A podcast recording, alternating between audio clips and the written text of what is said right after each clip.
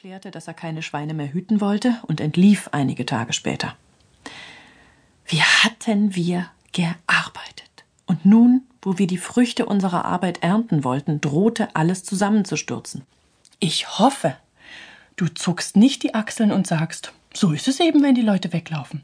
Habe ein Herz und begleite meine Erzählung mit menschlichem Interesse. Es ist nicht nur meine eigene Not, die ich dir schildere. Ja, in meiner Erzählung spiegelt sich die Not eines um seine Existenz ringenden Standes.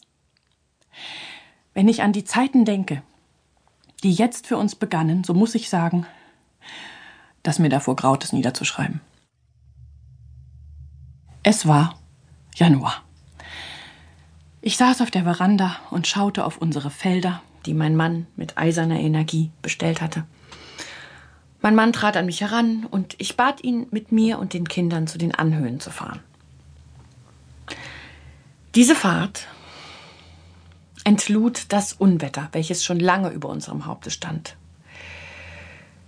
Kurz vor den Höhen stieg mein Mann ab, um nach Springböcken zu sehen, die gerne zum Salzlecken in die Senke kommen. Auf einmal hörte ich ihn ganz laut rufen und gleich hinterher fielen zwei Schüsse. Mein Mann war in großer Erregung. Er hatte hinter den Büschen verborgen zwei bekannte Viehräuber beobachtet, auf die wir schon seit Jahr und Tag fahndeten. Was taten die beiden auf dieser kahlen Fläche, gerade an der Stelle, wo die Erde so hart und krustig ist und nicht ein Grashalm wächst? Am Morgen ging mein Mann zu unseren Hirten und sagte, zur Senke heraus dürfte kein Stück Vieh geweidet werden. Dann zählte er das Kleinvieh. Es fehlten einige der fettesten Wollschafhammel. Eva, die Tochter von Bakua, hatte das Vieh gehütet.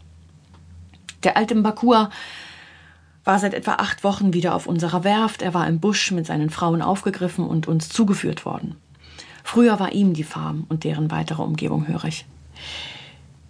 Wenn ich mich in seine schwarze Seele hineindenke, kann ich sogar Sympathien für seinen tödlichen Hass haben, der sich bei einem unterdrückten, einstigen Herrscher seines Stammes nur in geheimer, verbrecherischer Weise äußern kann. Aber einem solchen Mann muss man auch die Möglichkeit geheimen Handelns unmöglich machen. Innerhalb der Polizeizone treiben sich an allen Grenzen ungezählte Mengen von Eingeborenen in den Büschen und in den Bergen herum, die sich der Staatshoheit und der Zivilisation entziehen. Bakua bildete den Kristallisationspunkt für alle weißen feindlichen Umtriebe der Schwarzen.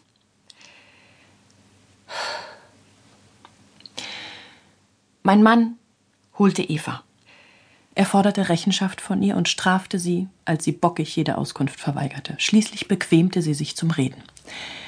Was die beiden Leute auf der Ebene zu schaffen gehabt hätten.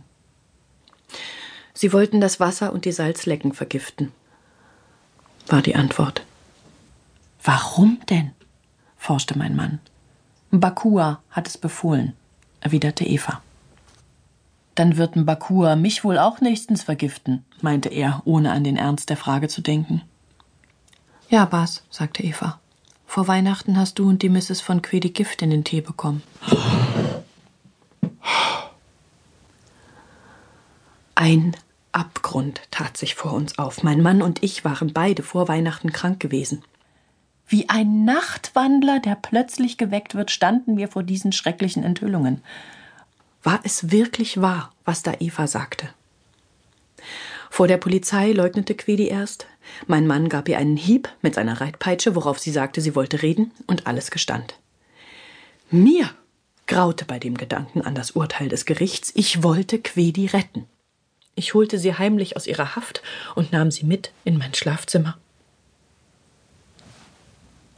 Quedi, fragte ich voll Mitleid,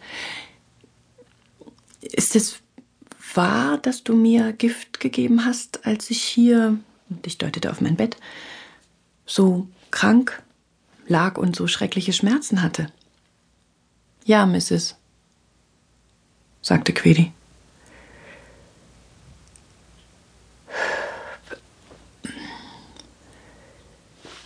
Quedi frug ich, hm, warum hast du das getan? Ich bin doch immer gut zu dir gewesen.